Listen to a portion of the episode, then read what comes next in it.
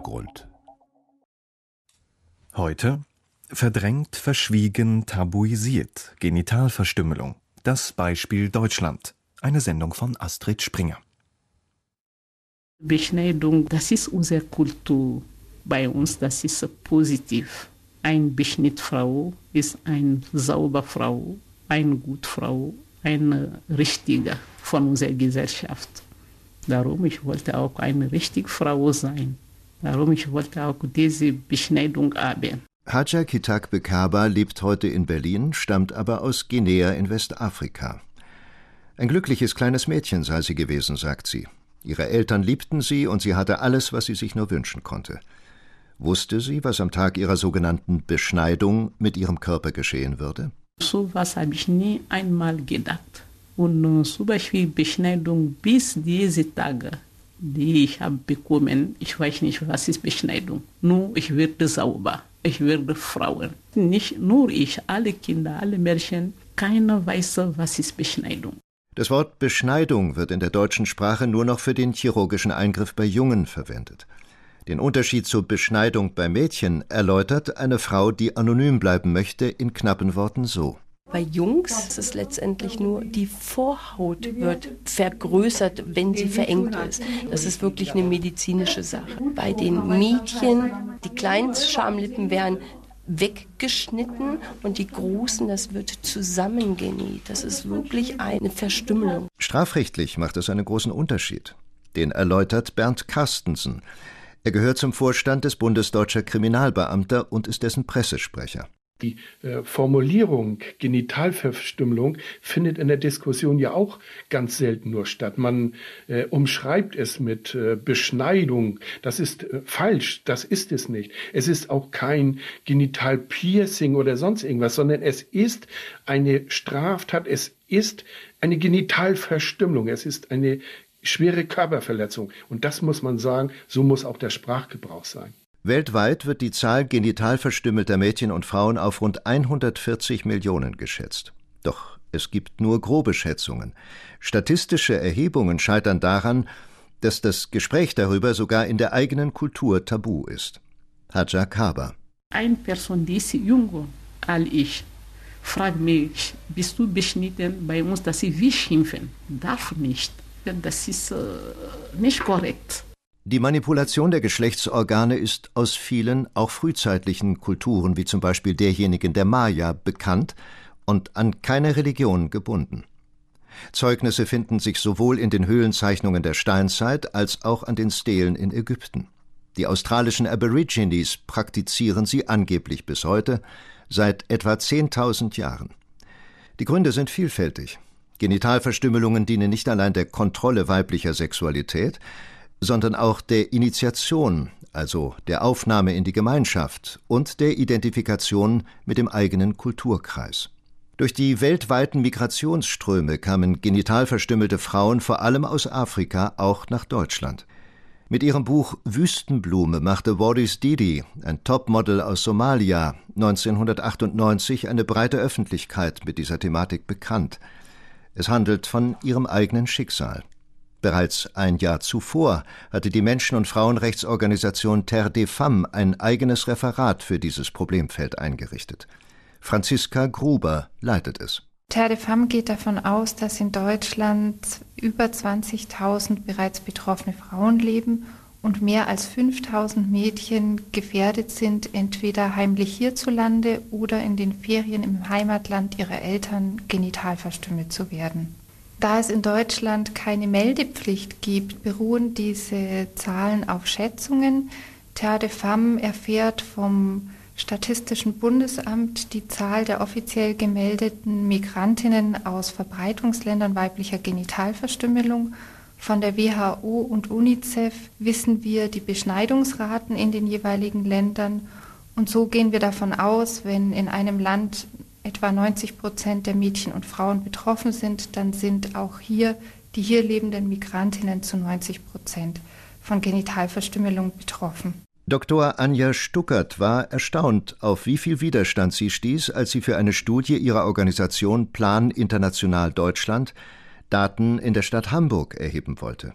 Ihre Interviewerinnen und Interviewer stammten alle aus der Region bzw. der Ethnie der Befragten, um leichter ein Vertrauensverhältnis aufbauen zu können.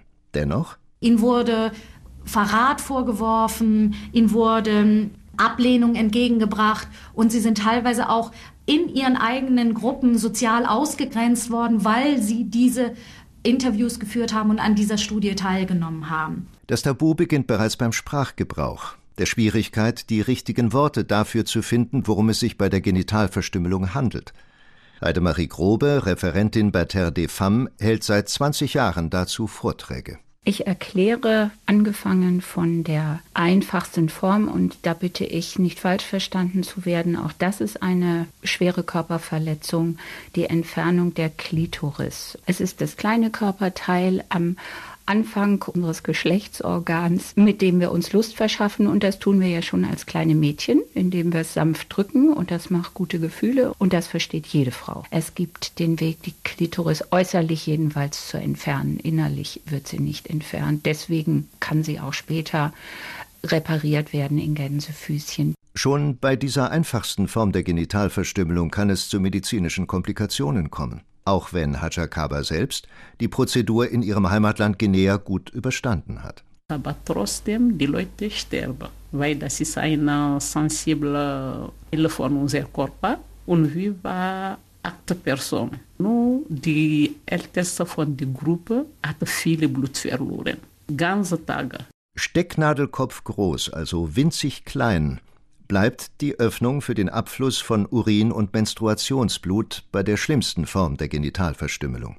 Die besteht darin, dass Klitoris und innere Schamlippen vollständig und die äußeren Schamlippen bis auf Hautreste weggeschnitten werden. Mit diesen Hautresten wird die Scheide dann zugenäht. Bei dieser auch Infibulation genannten Verstümmelung ebenso wie den anderen Praktiken werden nicht selten unsterile Werkzeuge wie Rasierklingen, rostige Messer oder Glasscherben benutzt. Die Frauenärztin Sabine Müller hat in Berlin viele Jahre in einem Frauengesundheitszentrum mit multikulturellem Patientinnenkreis gearbeitet. Bei dieser Form kommt es zu den medizinischen Folgeschäden, die auch manchmal in der Presse zu lesen sind, zum Stau von Urin, zum Stau von Menstrualblut, gefolgt von späterer Unfruchtbarkeit, immer wiederkehrenden Harnwegsinfekten Unterleibsentzündungen, Schmerzen, Fieber, Schmerzen beim Geschlechtsverkehr. In vielen Dörfern am Horn von Afrika kommt die Beschneiderin auch durchaus in der Hochzeitsnacht und öffnet die Beschneidung. Oder es gibt Kulturen, in denen das der Mann selber tun muss. Er bekommt zum Beispiel bei der Hochzeit ein Krummmesserchen auf den Rücken gebunden und er weiß auch, wozu er das benutzen soll. Sabine Müller und ihre Kolleginnen haben Migrantinnen, die verstümmelt aus ihren afrikanischen Heimatländern nach Deutschland kamen, nachbehandelt. Wir haben Frauen erlebt, äh, deren Leben buchstäblich im Zeichen des Messers stand. Sie wurden verstümmelt, sie wurden zugenäht, sie wurden in der Hochzeitsnacht aufgeschnitten, sie wurden vor jeder Geburt aufgeschnitten, sie wurden nach jeder Geburt wieder zugenäht, es gab Komplikationen, es gab Zysten, es gab Abszesse, die wurden aufgeschnitten, dann wurde wieder zugenäht. Ich habe eine Patientin gesehen, die wurde 14 Mal geöffnet und wieder verschlossen und der gesamte Beckenboden war eigentlich eine einzige Narbenplatte. Man, man, kann sagen, ihr Leben stand unter dem Zeichen des Messers. Hadja Kaba verließ 1978 mit 23 Jahren ihr Heimatland Guinea und ging nach Frankreich. Hier änderte sich ihre Einstellung zur Genitalverstümmelung allmählich. Ich hatte viele Sendungen gesehen, viele Magazine gelesen in Frankreich. Danach habe ich gesehen, das ist nicht wichtig, wie man denkt bei uns. Man kann leben und beschnitten sein. Man kann Kinder bekommen und beschnitten sein. Man kann sauber sein und diese Praktik. Der von Kaba im Jahr 2000 in Berlin gegründete Verein Mama Afrika konzentrierte sich zunächst auf den deutsch-afrikanischen Kulturaustausch. Doch seit 2005 kämpft er gezielt gegen Genitalverstümmelung. Man geht zu den Familien und berät sie, hält Vorträge und veranstaltet Aufklärungskampagnen. Doch zu den Vorträgen kommen vor allem gebürtige Deutsche. Afrikanerinnen in Berlin haben andere Probleme, zum Beispiel mit den Behörden, der Wohnung, der Arbeit, dem Integrationskurs, dem Mann oder den Kindern. Woher kommt die Macht eines objektiv so grausamen Rituals, dem Frauen von Generation zu Generation ihre Töchter und Enkelinnen unterwerfen? Haja Kaba kennt eine deutsche Familie, die ein afrikanisches Mädchen adoptiert hat. Die neuen Eltern waren strikt gegen eine Genitalverstümmelung. Aber für das Kind war diese Situation nicht auszuhalten. Das Mädchen wartete den Moment ab, als ihre Eltern verreist waren, und ging dann allein zu einer, wie Haja Kaba es nennt, Beschneidungsfrau. Sie wollte unter ihren afrikanischen Freundinnen keine Außenseiterin sein. Frauenärztin Sabine Müller erklärt den sozialen Druck in den afrikanischen Herkunftsländern so. In einem Land, in dem es keine Arbeitslosenversicherung gibt, keine Krankenversicherung, keine Rente und in dem dein soziales Überleben abhängig ist von einer wohlwollenden Gemeinschaft, die dich als eine der ihren begreift, ist das einzelne Individuum unglaublich geneigt, sich diesem sozialen Druck auch zu unterwerfen. Denn was möchte jede gute afrikanische Mutter? Sie möchte das Beste für ihr Kind. Eine gute Ehe, eine lebenslange Versorgung und Versorgung durch ihre Kinder und Enkel im hohen Alter. Es ist eine Art Eintrittskarte in eine Gesellschaft, in der du dann auch deinen Platz findest und die dein Überleben sichert. Sabine Müller warnt nachdrücklich davor, unsere westlichen kulturellen und medizinischen Wertvorstellungen auf afrikanische Frauen zu übertragen. Selbstverständlich kann man immer eine Deinfibulation, das Öffnen der Scheide, anbieten. Aber man muss dann vorher sehr gut beraten, was passiert. Zum Beispiel hat dann diese Frau wieder einen Harnstrahl. Das könnte für sie unter Umständen sehr unangenehm sein und stigmatisieren, weil alle ihre Verwandten und Freundinnen haben keinen Harnstrahl. Wenn man also zum Beispiel auf zwei nebeneinander gelegene Toiletten geht im öffentlichen Bereich, und dann könnte die eine das bei der anderen hören und dann würde sich die Frau, deren Harnstrahl man hört, unendlich schämen. Das ist also für viele Frauen ein sehr starker Beweggrund, das nicht machen zu lassen. Doch auch bei einer kultursensiblen Annäherung bleibt jede Form weiblicher Genitalverstümmelung nach deutschem Recht eine zumindest gefährliche Körperverletzung. Kleine Mädchen im Alter zwischen dem vierten und zehnten Lebensjahr werden sehr häufig in den Schulferien in ihr afrikanisches Heimatland geflogen und dort an den Genitalien verstümmelt. Als Minderjährige sind sie ganz vom Willen und der Einsicht ihrer Eltern abhängig. Daher benötigen sie den besonderen Schutz des Staates gegenüber ihrer eigenen Familie. Bei entsprechenden Hinweisen können die Familiengerichte einem Verdacht nachgehen und den Eltern gegebenenfalls das Aufenthaltsbestimmungsrecht entziehen. Und von dieser Möglichkeit macht die Justiz inzwischen immer häufiger Gebrauch. Ines Laufer setzt sich mit der von ihr gegründeten Organisation Task Force insbesondere für den Schutz bedrohter Kinder ein. Diese Maßnahme äh, wurde maßgeblich durch einen äh, Beschluss des Bundesgerichtshofes 2004 ähm, bestätigt, als es darum ging, einer Mutter das Aufenthaltsbestimmungsrecht für ihre Tochter äh, nach Gambia zu entziehen. Und da hat der Bundesgerichtshof ganz klar gesagt, dass der Schutz der Kinder oder der Schutz von Mädchen vor Genitalverstümmelung und somit eben der Schutz des, des, Rechts auf Leben, auf Würde, auf körperliche Unversehrtheit die höchste Priorität zu genießen hat. Das heißt, es gibt rechtlich keine Diskussion darüber, ob es nun äh, für ein Kind ähm, wichtiger ist, die Oma zu besuchen, als vor Genitalverstümmelung geschützt zu werden. Das ist einschlägig geklärt. Immer wieder kursieren Gerüchte, dass auch in Deutschland illegal und gegen Geld Genitalverstümmelungen vorgenommen werden. Franziska Gruber von Terre des Femmes.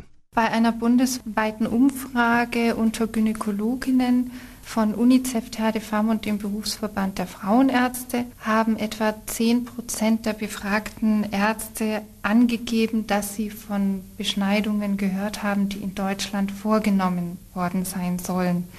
Terre de Femme hat in der Vergangenheit bereits öfter Anzeige gestellt, wenn wir Informationen bekommen haben, dass Mädchen in Deutschland beschnitten worden sein sollen. Allerdings mussten bisher alle Verfahren aus Mangel an Beweisen von der Staatsanwaltschaft eingestellt werden. Beweise können nur in einem Ermittlungsverfahren erhoben werden. Bernd Carstensen vom Bund Deutscher Kriminalbeamte. Die Strafverfolgung in diesem Bereich ist ganz reduziert im Moment. weil es zu schwierig ist, an diese Daten zu kommen. Genau diese Ermittlungsgrundlage benötigen wir, dass es praktisch möglich ist, auch für einen Arzt einen Sachverhalt anzuzeigen, weil er diese Verletzung festgestellt hat. Und die Straftat ist dann die Verletzung im Genitalbereich des Kindes oder der Frau. Das ist das, was dokumentiert werden muss. Doch für Ermittlungsverfahren fehlt derzeit eine eindeutige Rechtsgrundlage. Zwar ist Genitalverstümmelung, wie erwähnt, schon jetzt strafbar, nämlich als gefährliche Körperverletzung. Das Gesetz versteht darunter allerdings Verletzungen, die zum Beispiel mit einem Hammer oder einer Waffe zugefügt wurden.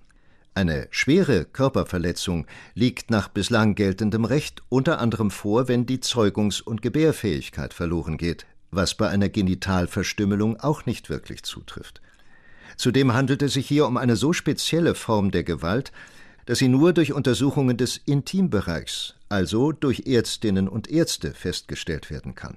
Diesen verbietet aber ihre ärztliche Schweigepflicht, eventuelle Verletzungen an die Strafverfolgungsbehörden weiterzugeben. 2009 haben die Bundesländer Hessen und Baden-Württemberg zwei Bundesratsinitiativen gestartet, um die Genitalverstümmelung als eigenständigen Straftatbestand ins Strafgesetzbuch aufzunehmen. Außerdem gibt es einen entsprechenden Antrag der Grünen Bundestagsfraktion. Irmingard Schewe-Gehrig ist die Rechtsexpertin und Vorstandsvorsitzende von Terre des Femmes. Ich bin im Januar 2011 im Rechtsausschuss des Deutschen Bundestages gewesen als Sachverständige und habe dort vorgetragen, warum es notwendig ist, Genitalverstümmelung auch mit einem eigenen Straftatbestand zu versehen. Es gab sehr viel Zustimmung, es war im Anschluss eine Debatte daran. Es gab einige wenige Äußerungen, die sagten, na, das braucht man nicht, es ist ja schon strafbar. Und äh, damals hatte ich den Eindruck, jetzt geht es voran.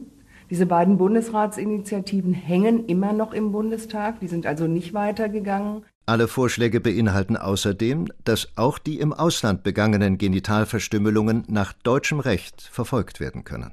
Dazu soll der Katalog der Auslandsstraftaten entsprechend erweitert werden. Doch Hajar Kaba bleibt aufgrund entsprechender Erfahrungen in ihrem Heimatland Guinea skeptisch. Dieser Beschnitt ist bei mir verboten seit 1969, 40 Jahre aber 90 Prozent sind beschnitten. Und diese Jahre 100 Prozent. Alle Mädchen sind diese Jahre in meiner Region beschnitten. Unbestritten aber hätte ein eigener Strafrechtsparagraf eine Signalwirkung. Genitalverstümmelung ist in Deutschland verboten und wird bestraft. Das größte Problem aber bleibt, die Mauer des Schweigens auf deutscher wie auf afrikanischer Seite zu durchbrechen. Der Kriminalbeamte Bernd Carstensen setzt seinen Schwerpunkt so. Für uns als äh, Kriminalisten, die ja äh, mit diesen Straftaten, mit diesen Genitalverstümmelungen konfrontiert werden, ist es wichtig, dass diese Straftat auch in der Politik besprochen wird. Da müssen wir tätig werden. Das ist ganz wichtig für uns. Haja Kaba ist manchmal der Verzweiflung nahe. Denn sie weiß, dass Mädchen und Frauen lebenslang, körperlich und seelisch an den Folgen einer Genitalverstümmelung leiden. Darum man muss wirklich kämpfen, kämpfen, kämpfen. Ein sehr langer Weg. Und manchmal, ich frage mich wirklich, was man muss noch weitermachen. Weil bis jetzt viele Leute verstehen nicht. 2008 wir haben eine Aufklärungskampagne gemacht. Ein Damm ist äh, nächsten Tag bei uns gekommen und hat mir gesagt, Agia, früher ich habe gehört, Beschneidung ist nicht gut. Aber jetzt ich habe verstanden. Meine Tochter ist beschnitten, aber wenn ich kriege noch andere Tochter, sie wird nicht beschnitten. Das war der Hintergrund heute. Verdrängt, verschwiegen, tabuisiert. Genitalverstümmelung. Das Beispiel Deutschland. Eine Sendung von Astrid Springer. Redaktion Markus Heumann. Deutschlandfunk Programmtipp. Früher mussten ja die Seiten so aufgeschnitten werden, weil die Druckbögen so äh, gefaltet wurden. Das heißt, das ist ein Buch, das garantiert noch niemand seit 1844 gelesen hat. Ich habe einmal Experten befragt, die in der Branche tätig sind, in Verlagen tätig sind und die haben geschätzt, dass zwischen 40 und 50 Prozent der gekauften Bücher ungelesen sind. Wenn sich ein Buch schlecht verkauft, dann geht es mir nicht gut. Dann bin ich unglücklich. Wir sind ja nicht nichts. Wir sind nur nicht gelesen. Das ist hart, das ist sehr hart, das ist psychisch hart. Die Ungelesenen über das Schlimmste und Normalste, was Büchern und Autoren passieren kann. Freistil, 20.05 Uhr. Deutschlandfunk.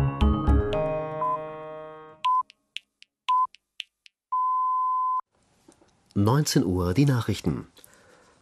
Auch nach dem erneuten Scheitern einer Resolution im UNO-Sicherheitsrat sollen die Bemühungen um ein Ende der Gewalt in Syrien fortgesetzt werden. Der Druck auf Damaskus müsse erhöht werden, sagte Außenminister Westerwelle im ARD-Fernsehen. US-Außenministerin Clinton kündigte an, sich verstärkt für einen friedlichen, demokratischen Wandel in Syrien einzusetzen. Zudem sollten die Sanktionen gegen das Regime verschärft werden. Russland verteidigte dagegen seine Blockadehaltung und teilte mit, Außenminister Lavrov werde am Dienstag zu Gesprächen mit Präsident Assad nach Damaskus reisen. Der Kommandeur der desertierten syrischen Soldaten kündigte unterdessen an, man werde jetzt alles daran setzen, Assad gewaltsam zu stürzen. Ägypten will offenbar mehr als 40 Menschenrechtsaktivisten, darunter zahlreiche Ausländer, wegen der illegalen Finanzierung von Stiftungen vor Gericht stellen. Dies berichtete das Staatsfernsehen unter Berufung auf Justizkreise in Kairo. In der ägyptischen Hauptstadt waren Ende Dezember die Räume von 17 ägyptischen und ausländischen Organisationen durchsucht worden, darunter auch das Büro der Konrad-Adenauer-Stiftung. Die Behörden hatten die Razzien unter anderem wegen dem Verdacht illegaler Finanzierung aus dem Ausland sowie mit fehlenden Genehmigungen begründet. Das Vorgehen Ägyptens war international scharf kritisiert worden. In Athen sind die Beratungen über eine Einigung mit der EU-Troika auf ein zweites Rettungspaket in einer entscheidenden Phase. Ministerpräsident Papademos kam am Nachmittag mit den Vorsitzenden der drei Regierungsparteien zusammen, um über die Forderungen nach weiteren Sparmaßnahmen zu beraten. Umstritten sind insbesondere Lohnkürzungen. Papademos hatte zuvor erneut mit Vertretern von EU, EZB und IWF über die Bedingungen für das zweite Hilfspaket verhandelt. Gestern hatte Finanzminister